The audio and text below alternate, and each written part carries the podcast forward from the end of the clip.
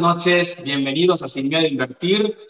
Estamos muy contentos de estar con ustedes nuevamente este martes 15 eh, de noviembre de 2022. Evidentemente nosotros somos financieros, no sabemos nada de transmisiones en vivo y tuvimos algunos problemas que afortunadamente aquí nuestro compañero Iván mantuvo el temple y pudo hacer que funcione todo, ¿verdad Iván? Bueno, alguien tiene que tener aquí en este programa la cordura, pero bueno, buenas noches Javier, buenas noches Miguel, buenas noches a todos los que nos acompañan. Un poquito tarde el día de hoy, lo vamos a procurar ir puliendo estas cosas, desgraciadamente son cosas que suceden en el transcurso de, de los ajustes del programa, pero bueno. Eh, una disculpa porque la transmisión no va a salir también por la cámara, tuvimos que hacer unos cambios en cámara, unos cambios en internet, solo faltó cambiar al, al, este, al conductor. que estuvo a punto de irse. estuvo a punto de irse, ya, ya sacamos a uno. sí. Ahí lo hizo David, ahí hizo David. El día de hoy no nos va a acompañar, David tuvo una, una, una situación de Cantó, ¿no? Y nos llegan las noticias que en Tecantó, pues no hay internet, entonces no puede transmitir desde Tecantó, qué raro, ¿no? Bueno, a lo mejor quedó un poquito lastimado del, del, programa anterior. Sí, algo estropeado, algo estropeado. Algo estropeado quedó, pero... Y como le dijimos que la parte 2, no quiso subirse a ring. No quiso subirse a ring, quedó muy lastimado. Yo creo que todavía está curando sus heridas, pero bueno, yo creo que va a regresar con, con mucho ánimo. Pero bueno, aquí estamos una, vez más agradeciéndole eh, su preferencia y bueno, pues retomando de nueva cuenta. Sí, y bueno, pues esta es la presentación de Miguel, Miguel Rosado. Aquí lo tenemos nos va a acompañar a partir del día de hoy en nuestro programa. Miguel va a estar encargado de una sección que va a ser la, la noticia de la semana. Sin embargo, el día de hoy nos va a compartir algunos tips, algunos consejos de finanzas personales, dado que la semana pasada, pues como David se puso de impertinente, no pudimos dar más, más información, así que aquí traemos al experto para que nos pueda comentar acerca de, de, las finanzas personales. Pues Miguel, bienvenido al programa. No, gracias Javier, un gusto Joan. Eh, pues aunque estamos un poquito tarde, lo que importa es el conocimiento que vamos a compartirles. Esto se va a quedar grabado y esperamos que pues poder compartirles mucho conocimiento y que les sea de mucha utilidad. Así es, Miguel. Pues bueno, pues yo creo que ya entramos de lleno en la información. ¿Qué nos traes de, de, de la semana, este, Miguel? ¿Qué, ¿Qué, es lo que crees que ha sido relevante durante esta semana? Ok, pues bueno, durante todo el año el tema este, que ha estado en, en boca de todos ha sido la, la alta inflación, ¿no? Correcto. Que pues el que no sabe qué es la inflación es el aumento generalizado de los precios de todos los bienes y productos, ¿no? Ya, pues todos lo sentimos. En un tiempo determinado, ¿no? Exactamente. exactamente. Todos lo sentimos desde ir a cargar gasolina, desde ir a, comprar al supermercado, todos sentimos que este año ha incrementado todo, prácticamente todos los productos, ¿no? Y pues esta semana el Banco Central, el Banco de México, incrementó, como tú decías la semana pasada, eh, como Nostradamus lo, lo prediciste, y sí, así pasó, subió 75 puntos base la tasa de, de referencia, pasando de 9.25 al 10%, ¿no? Eh, pues prácticamente la más alta histórica. Desde que el Banco de México está fijando la tasa objetiva. Así es. Sí, que fue, empezó en el 2008, ¿no? Eh, sí. Eh, en, en, en, 2008 llegó a estar en 8.25 y luego bajó hasta el 3% la tasa y ahorita ya está en 10%. La tasa objetivo, le recordamos, es la tasa con la que el Banco de México le presta a los bancos. Es la tasa con la que que pues un banco se puede financiar, pues aún así 10% está bastante cómodo para el banco, ¿no? Pero, pero no te interrumpo, Miguel, sigue, sigue. Sí, pues bueno, esa es una super noticia, una noticia muy importante que es muy relevante para todas las personas, ¿no? Si tú eres una persona que quieres invertir, este es un muy buen momento para invertir en instrumentos de deuda, como lo son los, los CETES, ¿no? Es una buena oportunidad porque te están pagando más del 9% anual eh, a 28 días. Y también los CETES. Claro. ¿sí? Y bueno, la tasa de referencia, eh, pues la están subiendo cada vez más como una medida para controlar la inflación. O sea, no, no, la, no la subieron nada más porque sí. La suben para controlar la inflación porque el Banco de México lo que quiere hacer es bajarla. para, para llegar hasta pues, su objetivo principal, que es el 3%, ¿no? Así es, más o menos 1%. Y recordar que la principal función, o la única función, el único mandato que tiene el Banco de México es mantener el poder adquisitivo de la moneda. Y eso se traduce a controlar la inflación.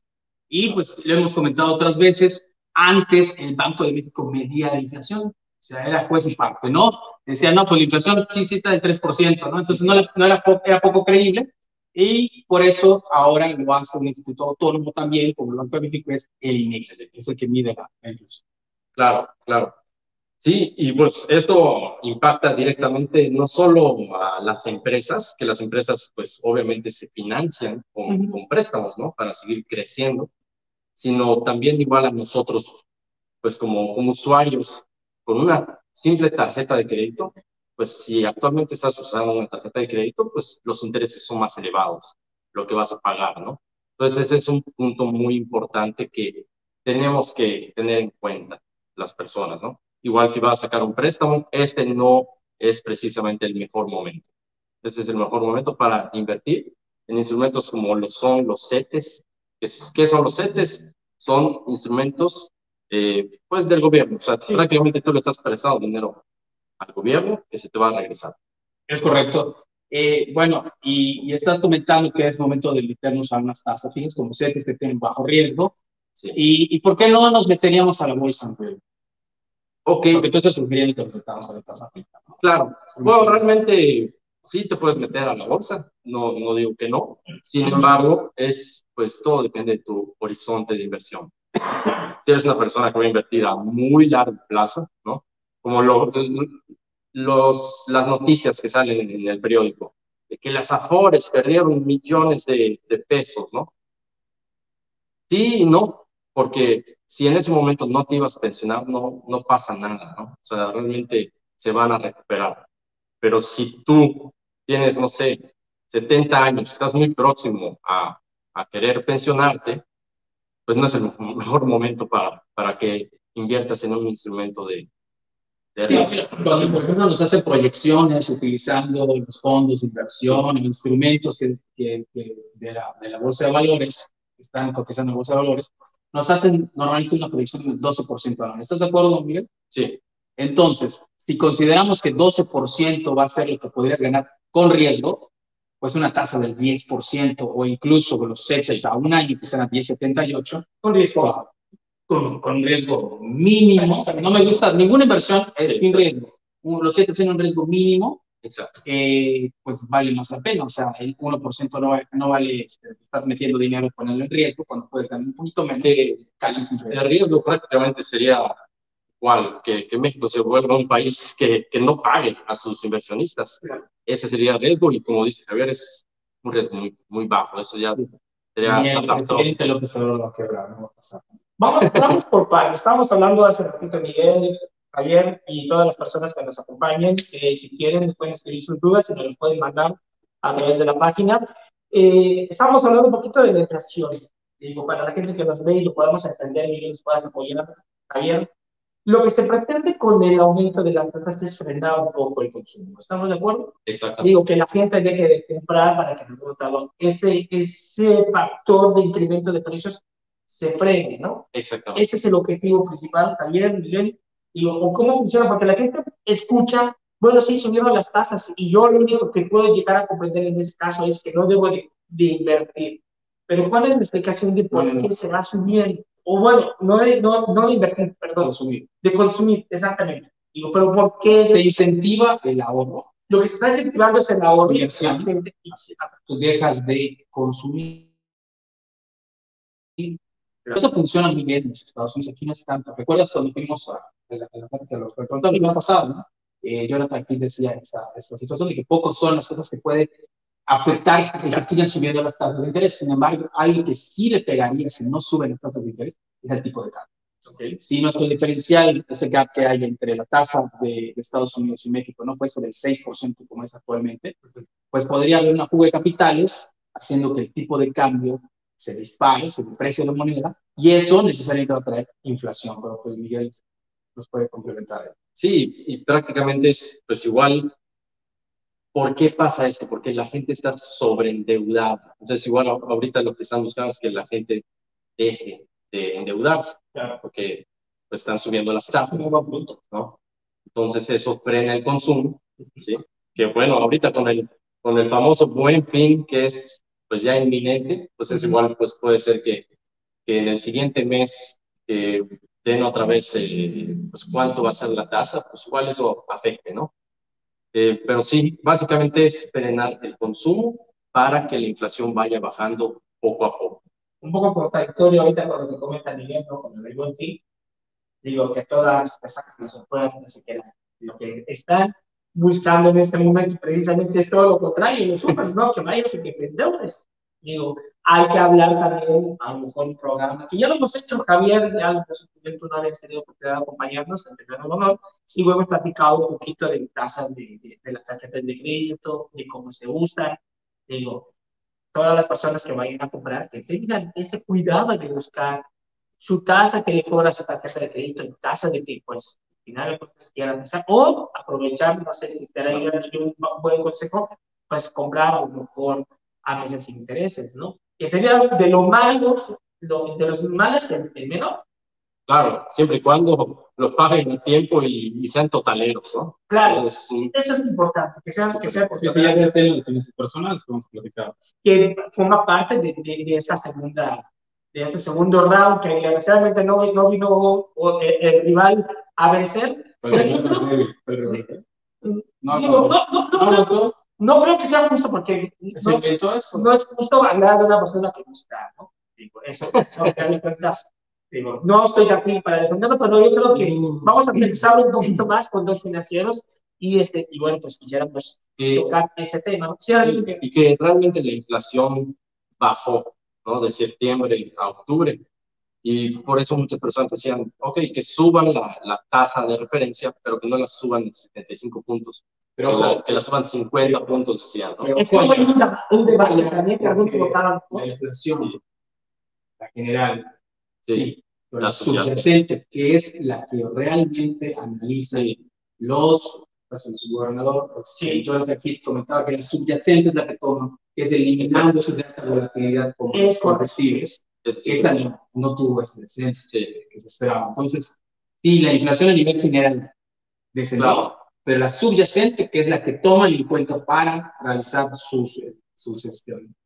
Los casos de tasa, pues no lo hizo, ¿no? Entonces, sí ya hubo un subgobernador que no hizo la tasa de 75 puntos base, okay. 50, eh, ya no fue unánime la decisión, por lo tanto se espera que en la próxima edición, en diciembre, sea nada más de 50 puntos base. Eh, claro. en qué momento, ¿no? Hoy, ayer, la, una de las subgobernadoras este, decía que, que, no están siguiendo a la FED, que no es porque lo que haga la FED lo van a hacer. Claro. No puede decir, pero es correcto. Eso, y, y Jonathan Pick realmente decía, sugería que siguieran los seis, seis puntos porcentuales sobre la tasa de Estados Unidos, que si no, nos puede acarrear una depreciación importante y eso va a traer, pues, solo combustibles se iría a cielo, al cielo. La gasolina, la gasolina ahorita ya está cara con un, y con un tipo de cambio de 19, 30, 19, 40, imagínense a 22. Uh -huh. Entonces sí sería bastante... Sí, ¿no? Entonces sí se espera ese panorama este, de tasas elevadas durante 2022. Estas tasas, Javier, las mes en Banco de México, hace un, hace un aumento, o cada cuándo hace ese, ese aumento de tasas. Eh, no, hay un calendario prefijado donde están todas las reuniones y normalmente lo hacen después de que ya se dio el dato de la inflación, pues para poder, no todos los meses, son ocho reuniones al año, ok, que se hacen para que puedan aumentar. Ok, muy bien. ¿Cómo vamos a aterrizar todo esto con las finanzas? ¿Cómo vamos a continuar sabiendo el tema de la semana pasada? Digo, ¿no tienes rival? ¿Tienes a una aliado? No, no, a, ver, a mí me gustaría conocer el punto de vista de, de seguramente mi programa. Sí, claro. Y pues también la opinión de Miguel, ¿no? Para eso depende que pues, nos siga apoyando. Para las, personas, claro. para las personas que no nos tuvieron la oportunidad de vernos, Javier, puedes desarrollarnos un poquito en sí, volver a ver tanto un resumen de lo que opinabas con los bancos la semana pasada. Bueno, no es, no es eh, en resumen, y, y, ayer tuve la oportunidad de estar en la Universidad Marista. ¿Y muchas, gracias a David Castro por la oportunidad de platicar con los jóvenes. y los O sea, jóvenes... Da- David te, te, te invita a hablar de ella. Sí, sí, sí, a pesar de que él sabe el complot. O sea, lo convenciste. Así es, es, a pesar de que él parte. Eh, muchas gracias a David por la oportunidad de platicar con los jóvenes. Pues bueno, ahí me puedo dar cuenta y puedo constatar lo que pues, ya he visto en otras ocasiones donde los chavos no tienen un conocimiento eh, financiero ni básico. Yo le llamo ignorancia financiera, es correcto. Yo igual estaba así a esa edad. El problema es que no hay, eh, el la solución sería darles educación financiera desde, o sea, desde la primaria, pero por lo menos, por lo menos, en las universidades donde te preparan para qué, eso les digo, ¿para qué te preparan? Para ayudar a la gente, que para ayudar no sé qué, que no, no, no, te preparan para ganar dinero, punto. No como objetivo, porque el dinero nunca es un objetivo, No debe ser. pero dime una meta, o sea, el 99% de nuestras metas dependen del dinero. Sí, claro. ¿ok? Entonces, nuestras metas de tele. Ellos, los jóvenes los forman para que trabajen, para que pongan empresas y ganen dinero. Pero no los forman para qué es lo que van a hacer con ese dinero, cómo lo van a utilizar, cómo van a aprovecharlo, cómo van a hacer un manejo inteligente de ese dinero. No lo hacen, no les enseñan. Sería muy fácil poner clases de educación financiera, no las hay. Primer punto, ¿por qué no? Segundo punto, y eso los decía, la, la, la Semana Nacional de Educación Financiera, eh, que fue el, el mes pasado, eh, principalmente aquí en la Universidad Autónoma de Yucatán, en la Facultad de Contaduría y Administración, hacen esta faramaya, donde solamente van los bancos a dar educación financiera. Es como si, si por ejemplo, Coca-Cola y Bimbo dijeran, vamos a dar cursos de nutrición. Imposible. No se puede. Así los bancos no te pueden dar cursos de educación financiera. Sí te pueden dar dos, tres tips, pero siempre te van a orientar a sus productos. No se puede. Entonces eso es- se presta al sospechosismo, porque ¿por qué uni- la universidad trae a los bancos? ¿Qué no hay otras personas que hablen? No hay personas que han escrito libros sobre finanzas personales, no pueden contactar a esas personas. ¿Por qué? ¿Por qué eso? ¿Por qué no hay educación financiera en las escuelas? ¿Por qué? Yo estoy convencido que con una educación financiera adecuada, la calidad de vida de las personas incrementaría. Sí, claro. Entonces, ese es mi punto de vista. Yo te digo, las personas que organizan la Semana Nacional de, de- de Educación Financiera, solo hay de dos zonas. O hay corrupción al momento de organizarlo, llámese corrupción porque es, o ineptitud de las personas de las escuelas para poder. Yo, hay, yo no veo otra opción. Quisiera que sea ineptitud, pero ineptitud también es algo muy preocupante. No sé, Miguel, si estuviera David ya, ya se hubiese tirado aquí encima de mí, ¿no? No, la verdad estoy totalmente de acuerdo con, con Javier. Es que es como pedirle a Burger King, como tú decías, no pedirle a Burger King que te dé con- consejos de dieta. O sea, realmente es, es imposible. Cuando tú vas a un banco, ¿qué es lo que pasa? Vas al cajero, te están ofreciendo préstamos. Vas a ven- ventanilla, te están ofreciendo una nueva tarjeta de crédito. Vas con el, el- ejecutivo del banco y nunca te están ofreciendo inversiones. Nunca. A, a menos de que tengas cierta cantidad de dinero, ¿no? Entonces, realmente eso es muy preocupante, como tú dices, que las escuelas no incluyan a, pues, financieras, aseguradoras, casas de bolsa, o sea, que incluyan todos, ¿no? Porque igual las financieras dan préstamos, pero ok, si ya vas a incluir a varios, incluye bancos, financieras, aseguradoras, casas de bolsa, todos, Correcto. ¿no? Para que ya el estudiante vea Una visión general. de, de- del, exacto, de- del tema financiero, ¿no? Eh, estoy totalmente de acuerdo que el dinero sí da la felicidad, al menos si no, si Bueno, no, si no, te da la felicidad, Una frase que usaba mi papá o que usa mi papá es, el dinero no te da la felicidad, pero te deja la vuelta de.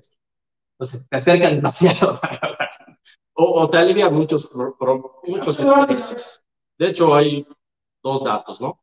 El dinero es la causa número uno de estrés en toda Latinoamérica y la causa número uno de divorcios en todo el mundo. Y Entonces- tener, Entonces, el tener el dinero y el no tener la causa. Claro. Entonces, digo, si el dinero no es importante, pues bueno, ¿no? O sea, no sé en qué mundo vivimos, ¿no? De trueque. Y o- eso, si no podemos a los jóvenes eh, enseñarles cómo utilizarlo. A mí, y el maestro David no profundiza en eso, pero David, creó un programa donde yo le ayudé un poquito a crear un programa de finanzas personales para que se imparta en la universidad donde da clases. Y lo que hicieron fue decirle, no por el momento. ¿Por qué? ¿Por qué pasa eso? Si ya está detectado el problema, ¿por qué? Entonces, bueno, no lo podemos resolver, solamente podemos sospechar las cosas que pueden pasar. Aquí, Y fíjate acá la problemática, Javier, Ivano. Tú estás hablando de, de gente con título universitario, ¿no? Imagínate las personas que ni siquiera tienen un título universitario, que llegan a estudiar hasta la prepa, hasta la secundaria. Imagínate, o sea, el tema de finanzas personales, digo, ahí sí tendríamos que hacer un, un estudio muy largo de a qué edad se debería de empezar a impartir, pero realmente yo creo que desde primaria, o sea, con temas muy básicos. Incluso a lo mejor, Javier, Miguel, no entramos directamente a inversiones. Primero que nada, claro. a cuidar tu patrimonio, a cuidar tus ahorros, a todo. Pues bueno, yo creo que ya, ya no vale la pena redundar mucho en esto, ya estamos, pues, como no está el, Así objeto de la polémica, este, pues no podemos ahí decirle nada, pues dice que no se puede hablar de que se presente. Yo no, yo no creo totalmente, Yo quisiera, bueno, nada más voy a hablar de un punto de vista, yo no creo totalmente que sea culpa de los bancos. Parcialmente sí. no, no, no, a ver, a ver, ¿qué explica? Parcialmente sí. Yo me quedé con eso que tú comentaste y ahorita que afirman bien. Y estoy de acuerdo con usted, pero hay una parte. Es cierto, yo, eh, porque me puse a ver una plática, yo la unas de la, de la, de la jornada, de la semana de... Semana Nacional de Educación de Financiera. la Semana Nacional. agarré una. Y efectivamente Javier tiene mucha razón. Prácticamente todos los bancos son los que atendamos. Claro. Y es verdad, digo, sí te platican y dicen de las inversiones, pero sí es cierto, van enfocadas directamente a las inversiones que ellos te ofrecen. Digo, no te ofrecen las alternativas que tú acabas de comentar, series, oye, este, inversión en bolsa, oye, hay otras alternativas. Vamos a dejar a un lado que ahorita en las soluciones que ustedes comentan, a lo mejor no son las más idóneas para poder entrar a bolsa y entrar a valores. Pero sí es verdad, sin embargo, sí van parcialmente dirigidas a lo que tú acababas de comentar hace unos minutos. No hay que, hay que ser totaleros, hay que aprender a usar la tarjeta de crédito. Y es lo que yo te decía, Javier, eh, va, al banco tampoco le interesa que no, le- que no le pagues, ¿no? Entonces Claro. va, va en esa dirección, pero así yo creo que le falta eso y a lo mejor nunca lo va a hacer, porque al final de Sí. cuentas no vas a ir en contra de lo que, de, de- Claro. de lo que tú ofreces, ¿no? De hecho, el, el claro ejemplo es algo que, que vi de Ricardo Salinas Pliego, que él en un tweet, pues creo que uno de, de sus seguidores lo criticó, ¿no? De que le dijo, tú dando consejos de finanzas personales y de educación financiera cuando estás endeudando a todo el país, ¿no? Eso le puso su seguidor, a lo que él contestó, yo no te apunté con una pistola, ¿no? Sí. yo no te obligué a endeudarte, ¿no? Y sí es cierto, él no, no obliga a endeudar, pero pues realmente, este, pues es, es, él está vendiendo Es indirectamente culpable. Exactamente, es indirectamente abusas, porque precisamente están abusando de que no hay esa cultura. Y seríamos muy tontos si, si, si lo echábamos para atrás. Y definitivamente en los contratos de los créditos están muchas veces hasta en letras, pues ya, ya no tan chiquitos, chiquitas como Sí, antes, claro. pero, pero no, no te lo explican, ¿no? y de las hecho- son muy, muy, muy castigadas. Así es, ¿no? Sí, Pues es, bueno. es la cultura financiera más grande. Desde luego, y eso, y este tema de la cultura financiera tenemos que hacerlo, ¿no? Entonces, ya vamos a, a terminar con, con este tema, nada más, eh, pues sí, comentarios de estas pláticas que damos en las, en las universidades. El que quiera tener son gratuitas, el que quiera invitarnos, vamos allá, es un charla de una hora, hora y cuarto. La verdad, si tú eres maestro, si tú estás en la universidad y tienes la posibilidad de organizarlo, si tú vieras a los jóvenes qué interesados estaban el día de ayer en el tema, que ni siquiera sus celulares estaban tocando, los nos llevarías a tu escuela. Pero bueno, espero que pueda depender de ti, no de otras instituciones. Eh, vamos a continuar con el tema. El día de hoy, pues Miguel está haciendo su presentación y nos va a ayudar con, pues con esto, con las finanzas personales. Nos gustaría, Miguel, que pudieras compartir con nosotros algunos puntos básicos de las finanzas personales. Joan hacía una pregunta, no me gustaría llevarnos a situaciones hipotéticas, porque Joan hablaba de alguien que tenía, estaba en una muy mala situación financiera, y está endeudado, ¿qué hago para salir de eso? Eh, me gustaría que nos hablaran más que nada de, de cosas, eh, de, esos tips, qué debemos ir haciendo eh, para cuidar, no sé, nuestro patrimonio, consejos del crédito, consejos de cómo controlar nuestros gastos, etcétera, ¿no? claro. quieras empezar. Sí, antes me gustaría comentar, o sea, realmente, pues todos usamos dinero, ya seas doctor, abogado, astronauta, lo que sea, ¿en qué te pagan? Con, con dólares, pesos. Si eres presidente. Exactamente. Si eres no te... Así es, ¿no? Entonces, sí, importa mucho. ya necesita quién. Sí. Es que acá, lo pusimos de referee. Sí, sí, yo sé. Yo por eso pongo y aparte que soy más guapo, digo, también para poder ver. Pero bueno, tú... Pero yo coincido mucho con Javier, entonces no hay problema. Sí, entonces sí importa mucho el, el tema de cómo, cómo manejamos nuestro dinero, ¿no? Y algo que he visto en, en, las personas es que les da una flojera increíble si siquiera hablar del tema de finanzas personales. Muchas veces dicen, estoy tan ocupado con mi trabajo, estoy tan este, enfocado en seguir creciendo laboralmente, pues estoy pues con mil problemas de la vida diaria, que no se preocupan en hacer una planeación de sus finanzas personales. Y me encantó algo que dijiste, Javier, la, la vez pasada, en, en, el programa pasado, que decía, no importa cuánto ganes, o sea, puedes ser una persona que ganes muchísimo dinero. ¿Y cuántas historias no hemos escuchado de Mike Tyson, el mismo Luis Miguel que estuvo a punto, bueno, sacó su serie, y de gente que ganó millones y que se gastó su dinero. Entonces, si ellos que ganaban millones y que, pues, bueno, Luis Miguel saca un nuevo disco o una nueva serie, pues, ¿qué nos depara a nosotros que somos los mortales, no? Entonces, eh, así como le dedican mucho tiempo a su trabajo, que le dediquen un poco de tiempo igual a planear sus finanzas. Y el paso número uno es cuáles son tus gastos fijos, ¿no? Tus gastos fijos, ¿cuáles son los gastos fijos? Son esos gastos que sí o sí tienes que, que, pagar, ¿no? La luz, eh, la renta, eh, la casa, o sea, los gastos que sí o sí. Entonces, sacar, como, como decían en, en, la sesión pasada, ¿no? es, es un mapa de donde tú ves, ya sea hojita y, lápiz o un Excel donde pongas todos tus, tus gastos. Y no tiene que ser diario, ¿no? Porque creo que cuando le dices a las personas, saca tu hoja y tu lápiz y arrástralo, dicen, qué, qué flojera, ¿no? Pero no tiene que ser diario, o sea, hazlo una vez, mínimo una vez al año, pero de los gastos fijos y cuando tengas un nuevo gasto fijo, no sé, acabas de adquirir un, un seguro, pues inclúyelo. ¿no? Entonces, porque si las personas piensan que tienes que poner diario tus gastos de que fuiste al Oxxo y compraste unas papas, ¿no? O sea, tampoco es así.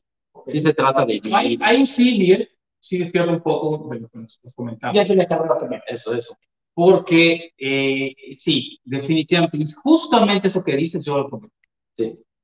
Ay, Javier, qué flojera apuntar mis gastos todos los días. Oye, yo no voy a ser el beneficiario que tú los apuntes. ¿Sabes quién va a ser el beneficiario que tú apuntes tus gastos? Claro. No yo, ni Giovanni, tú. A lo mejor al principio sería importante. Es que para hacer un presupuesto, porque seguramente por ahí va a ir, para ahí va a ir ese bien, necesitas hacerlo. Claro, los gastos fijos, a lo mejor si vas, pero un año se me hace así, digo, durante el año van cambiando bastante, ¿no? Claro.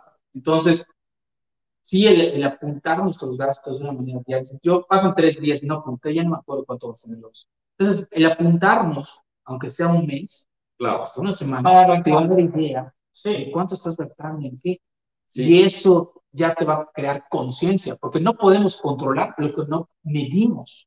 Claro. ¿Cómo lo hacemos? Y, y eso sí es, digo, y esto es muy, muy, muy bueno que, que pase, ¿no? La discrepancia en maneras de pensar y es que además estamos hablando de un tema que es muy personal. Son finanzas personales, ¿no? Sí. Lo que, por ejemplo, a Javier, a Joan les acomoda, pues a mí posiblemente no. Claro. O sea, este, yo sí recuerdo que cuando empecé a hacer mi presupuesto, sí me acuerdo que los primeros, no sé, el primer mes o primeros dos meses, lo hice así. Un hábito. Un hábito, ¿no? Así de que muy, hasta dije, ¿sabes qué? Ya me estoy obsesionando de que todos los gastos los estoy apuntando y dije, ok, ya vi más o menos cuánto gasto. Cuando ya yo tenga un nuevo gasto fijo que no estaba en, en mi vida, lo apunto. ¿no? Entonces, recapitulamos, a lo mejor al principio sería importante apuntarlos, claro. hasta que tú puedas lograr un hábito y puedas dominar en cierta forma, salvo que surja un gasto eventual que lo apuntes y ya posteriormente, a lo mejor ya no escribirlos diario, digo porque ya los dominas, pero sí tener cierto control donde ya dominas el, los gastos. El tema es que te sientas cómodo, que sepas dónde estás parado. Por ejemplo, como dice Javier, oye, yo hace, si tres días no apunto mis gastos, ya no sé dónde estoy parado, en qué estoy gastando y si gasté de más de mi presupuesto, pues sabes qué, tú sí, pues apúntalo diario. Y de hecho hay hasta aplicaciones donde puedes ir mezclando tus, tus gastos, ¿no? Que ahorita no tengo los, los nombres, pero son así súper interactivas y muy buenas. Y uno se puede dar cada sorpresa de repente con, con gastos o amigos que dices, ¿cuánto es lo que yo gasto a la semana, lo hemos platicado en programas anteriores, que en lo que que en el café, pero eso solamente lo puedes ayudar a saber si apuntas tus gastos diariamente. Exactamente. Digo, pues, y, también te sirve para que tú puedas poner, ok, ya gasté 3 mil pesos en el Oxxo en el mes, sabes que no, mi presupuesto sería de 2 mil. Claro. ¿Y cómo vas a saber que llegaste a los 2 mil?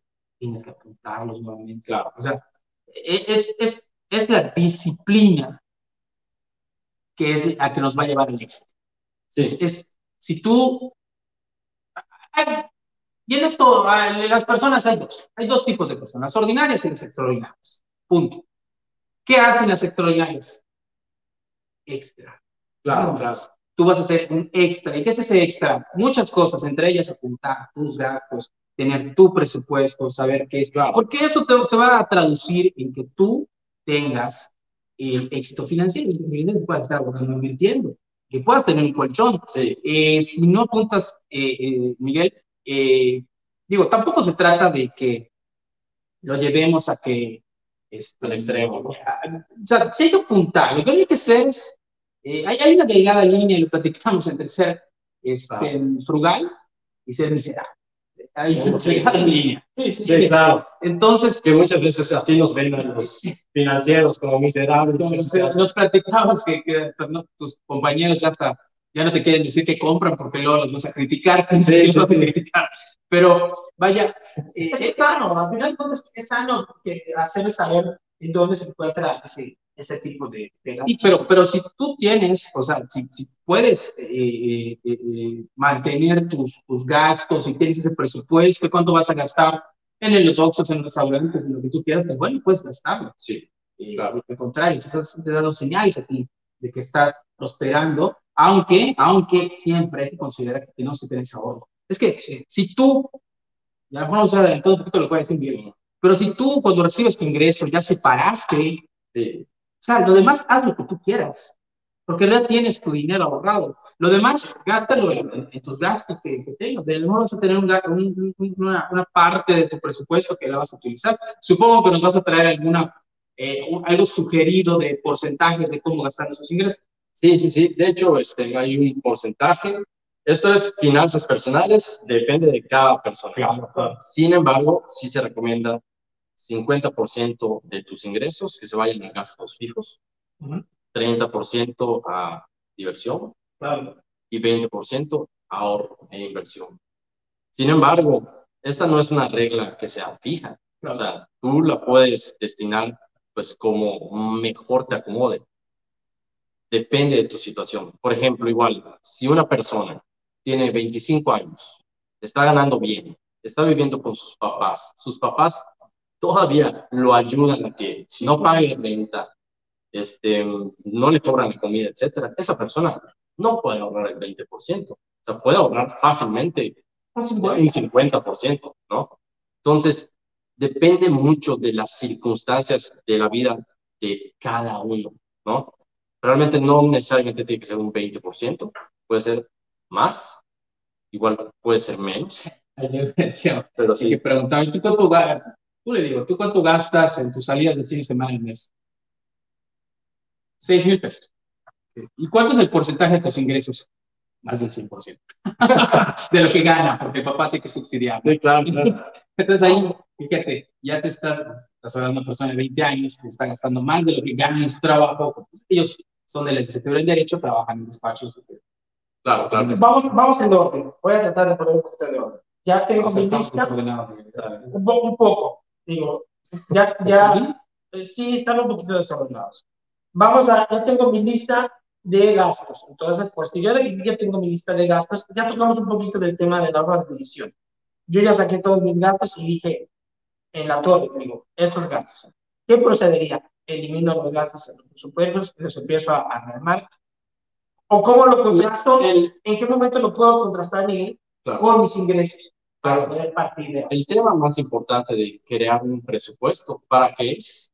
Para que te des cuenta cuánto puedes ahorrar e invertir. Ese es el tema primordial, yo creo, ¿no? Porque creo que no, no me dejes mentir, Javier. Lo más importante para, para las personas, para construir un patrimonio, es ahorrar e invertir. ¿no? Entonces, si tú estás haciendo tu presupuesto y te has dado cuenta que ganas 10 mil y te gastas 10 mil, pues obviamente te, te, quedan, te quedan cero pesos. El, el patrimonio es, lo veo así, es una mesa con cuatro. Pues una son los ingresos, Así es. en otras son los gastos, otra es el ahorro y otra la inversión. Si una de esas patas falta, la mesa se va a caer.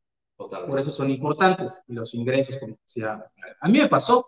Yo cuando empecé a trabajar ganaba cierta cantidad cuando yo tenía 23, 24 años, en una empresa donde estuve 13 años. Y durante esos 13 años mi, mi ingreso fue incrementando. Y cada vez que ganaba más, Ok. Gastabas más. tenía más deudas. Claro. O sea, ya gastaba más y, me- y- estaba peor que como estaba al inicio. Y eso era porque no estaba administrando correctamente. Pero continúa. Sí, sí, sí. Y totalmente, ¿no? Y, y volvemos a lo mismo. Eso fue la inflación en el estilo de vida, lo, lo, lo que te pasó y que nos ha pasado a todos, ¿no? Sí, claro. que empieces a ganar más y empieces a gastar más, ¿no? Entonces, cuando, cuando hagas un presupuesto, la idea es, ok, ya sabes dónde estás parado. Si, si no te queda dinero para ahorrar e invertir, ok, vamos, Empiezas vamos a eliminar gastos, ¿sí? Y si, si de plano prácticamente todos los gastos que estás teniendo son gastos obligatorios, porque pues digamos que no eres una persona muy derrochadora, y todos los gastos que tienes este, pues son fijos y obligatorios, pues, ok, ya sabes que tienes que ganar más. Solo hay dos, solo hay dos formas, o gastar menos o ganar más. Así es. Y obviamente esa es la prioridad, siempre.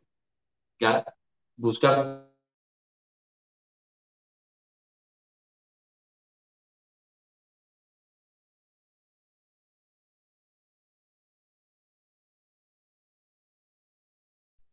que eh, con lo que ahorro, automáticamente ese es el símbolo de lo que tengo que invertir.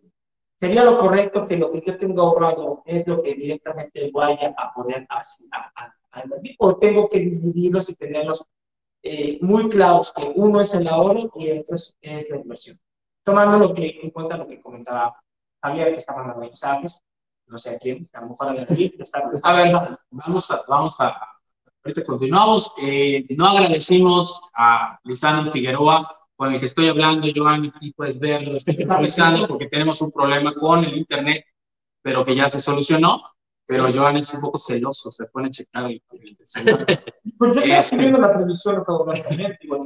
estoy siguiendo aquí, miren. A ver, a ver, ese toro. También, está. Es, muy celoso. Pero no quiero que nos sacamos de Pero, pero mi WhatsApp me mandó también que mande saludos a Esther, a Santiago, a Cintia. Eh, muchas gracias por estar viendo el programa y pues nuevamente muchas gracias a Lisandro que pues desde ahí nos está apoyando a, a, a larga distancia. Lo extrañamos por aquí el día de hoy, ¿verdad, Paquito? Pero bueno, vamos a continuar con la pregunta que estaba haciendo Joan porque es muy interesante. Sí, lo que yo quería retomar es eso, marcar una diferencia entre lo que es el ahorro, la inversión, o si es una, uno solo, o cómo lo podemos diferenciar. Puedo agarrar lo que yo tengo ahorrado y jugármelo. A lo mejor ahorita puede ser en o a lo mejor quiero arriesgar porque pues, las tasas están buenas y quiero prestar ese dinero. Eh, sería lo correcto, Miguel, también, o a destinar una parte, o, o dentro de este rubro del el ahorro y de mis gastos, colocar un poco ese, e, ese, ese, y que por llamarlo, llamado inversión, o con destinar parte de ese dinero. Pues en el, en el tema de finanzas personales sí se recomienda mucho un fondo, que es el, el fondo de emergencias, que es un fondo, que es un ahorro.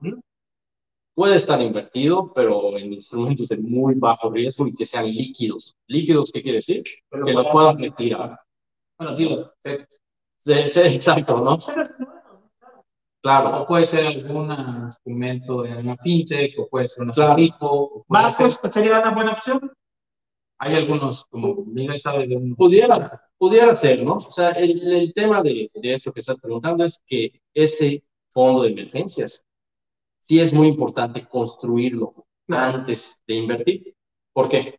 Porque la idea de, de este fondo es que nunca tengas que agarrar dinero de tu inversión desesperadamente. ¿Ok? okay. ¿Para qué? Pues como, como dice un inversionista muy bueno, ¿no? Que no interrumpas el tema del interés compuesto, ¿no? Entonces, oye, primero construye el fondo. Ese fondo de emergencia que comentas, si lo podemos traducir a meses de ingresos que tengamos, ¿cuántos serían? Ok, realmente se recomienda de tres a seis meses de tus ingresos. Sin embargo, pues como han estado estos últimos años, pues realmente yo creo que mínimo un año de fondo de emergencias para tener la tranquilidad. Ahorita sería una recesión. Traduciendo, vamos a, vamos a traducir. Eh, una persona que gana 12 mil pesos 12 mil pesos nos dice Miguel que ahorre e invierta en bajo riesgo 12 meses. Claro, 144 mil pesos. Claro, ahorrando el 10% diario, que serían 1.200, tardaría 120 meses en lograr, es decir, 10 años. Claro. Para juntar, su fondo de emergencia. Bueno, está hablando sin, claro. sin considerar interés. Entonces, ¿qué quiere decir? Que hay que acelerar ese, ese, ese Sí, totalmente. Sí, claro. No, y todo, de hoy, muchas personas eh, en su trabajo reciben bonos, aguinaldos, ¿no? Entonces, ahí la, la importancia de, de, como dice Javier, como dice Javier, acelerar ese, ese ritmo, ¿no? No, no solo el 10 o el 20, ¿no? o sea, si te cae un dinero extra, un bono, un aguinaldo, pues en vez de irte por tu PlayStation, pues darle prioridad. Yo, yo, lo, que, yo lo que digo, Miguel, es, es este, cuando me pregunto, porque ¿cuánto ahorro? ¿Qué tanto deseas estos sueños? ¿Qué tanto los deseas? Si los deseas, más o menos ahorra el 5%, el 2%. Claro. Los deseo fervientemente, 20, 30%. Sí, pero porque si no, tú te vas a la, ¿Cómo? Implica sacrificio. Claro, claro, desde luego, si tú inviertes el 30%, lo vas a lograr tres veces más rápido que una persona que está trabajando. Sí, el punto importante que ustedes ahorita comentan es eso, que no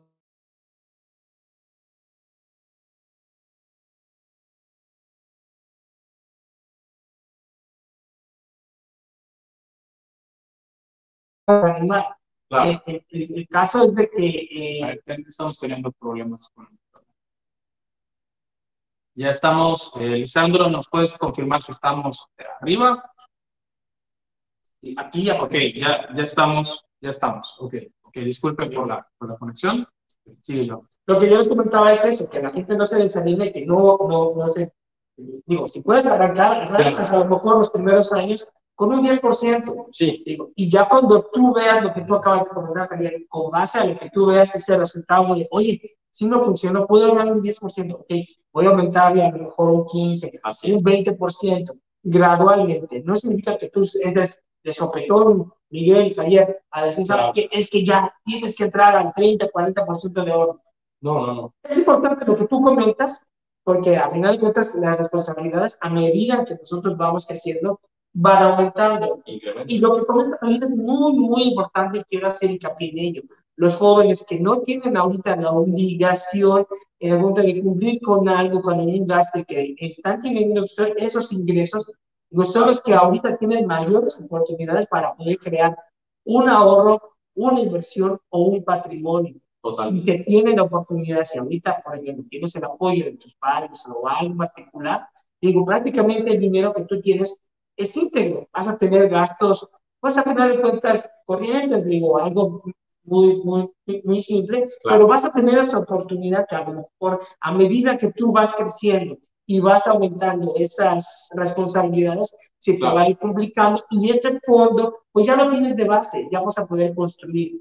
Por eso es muy importante lo que ustedes acaban de comentar, las finanzas personales desde temprano y de concientizar a los jóvenes desde chicos que hay que empezar a entender que es ayer, ayer un chavo de nombre Frank me acercó de 20 años, 20 años, para preguntarme, porque comentaba sobre los planes personales de retiro, y cómo funcionaba, porque él había escuchado y había dicho que iba a llegar a tener millones en su retiro. Claro. que sí, porque te faltan muchos, muchos años, 40 años para retirar. Pero de verdad, sí, de verdad, eso, eso es real. Sí, sí, sí. Pero, eh, y me dice, estoy muy interesado en esto. Y eso pasa cuando, y, y te estoy, ¿sabes? A este chavo con ese pensamiento le va a ir muy bien financieramente. Claro. Es, es, son las personas que ves que están conscientes de sus finanzas. Lamentablemente no todos así. Y me da un enorme gusto poder compartir con esos chavos sí, claro. y ellos que se les quede y digan, oye, pues sí, es verdad, pues me voy a meter en eso. Eso es lo más importante cuando uno va por allá, ¿no?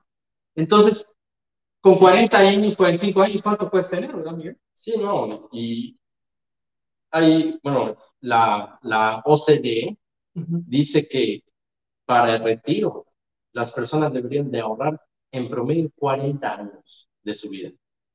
Pues si empiezas a tus 40 años, vas a terminar de ahorrar a tus 80, ¿no? Sí, claro. Entonces, definitivamente la edad importa muchísimo. El, el, el tiempo importa muchísimo, ¿no? O sea, yo tengo clientes de 25 años que digo, estos chavos les va a ir súper bien, porque empezaron 10 años más sí, antes. que claro, claro. está concientizando desde el principio. Claro. Entonces, muy pocos. Sí. Muy pocos, desgraciadamente, y eso, y eso es lo, lo importante de, de, sí. de, entrar en estos temas. Sí, y un tema muy importante de, de, de las finanzas, de las inversiones, es, por ejemplo, yo soy asesor profesional de seguros y comercializo planes personales de retiro. Entonces muchas personas me dicen, oye Miguel, ¿tú por qué subes contenido de finanzas personales si tú realmente pues vendes planes personales de retiro? O sea, que es pues, más o menos otra cosa, ¿no?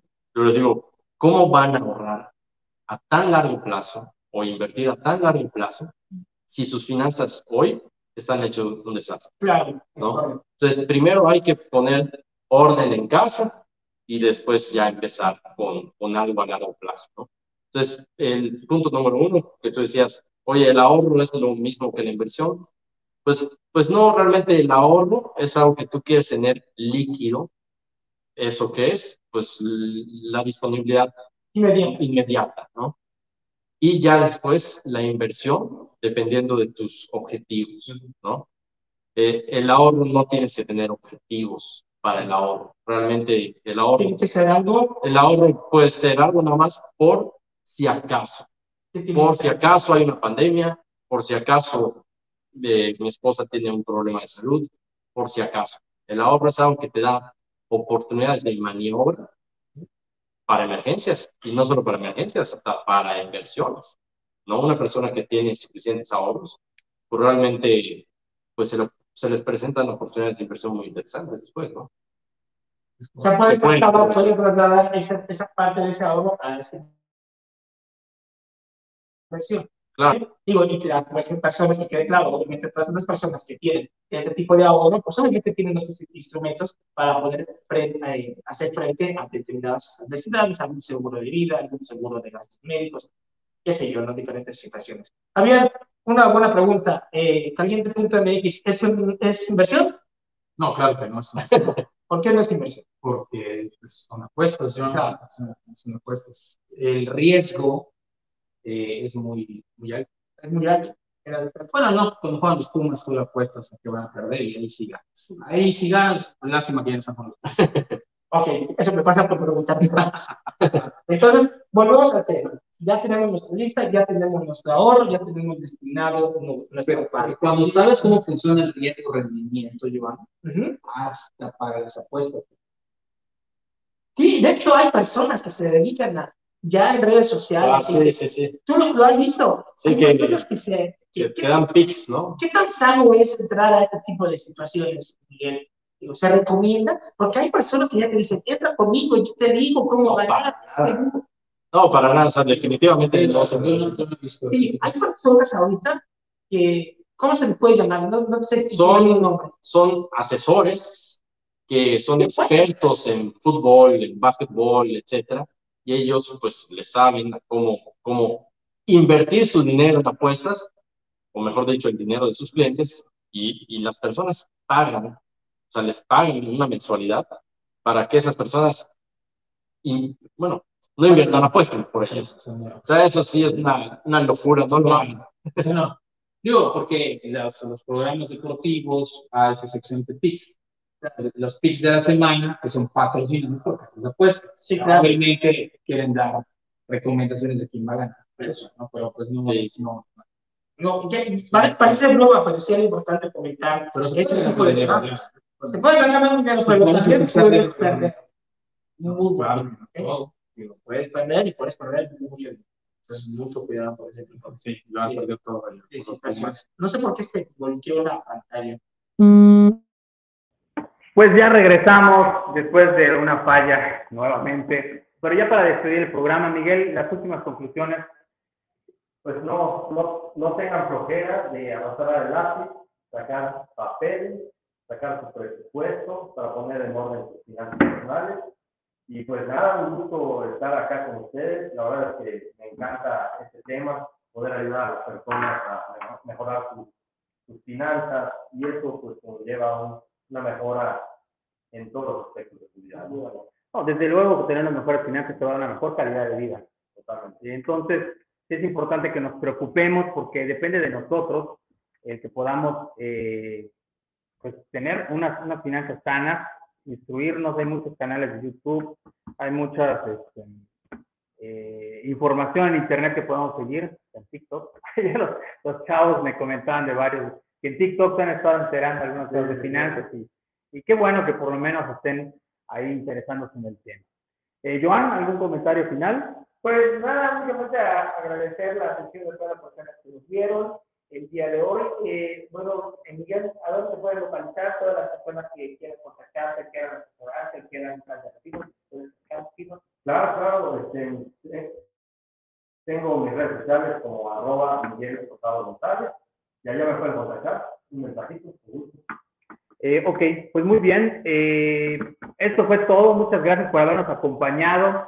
Eh, la, la, próxima semana los esperamos con el tema gobierno corporativo que pues esperemos que esta vez va a estar este, David Castro, David Castro acompañado. Es un tema muy importante, eh, es un tema un poquito más empresarial, sin embargo, eh, nos va a acompañar Miguel también con el tema de la semana. Y en 15 días vamos a tener el panorama económico 2023 con eh, Fernando López Macari, no se lo vayan a perder, va a ser un programa muy interesante. Pues bueno, esto fue Sin Miedo a Invertir. Muchas gracias por habernos acompañado.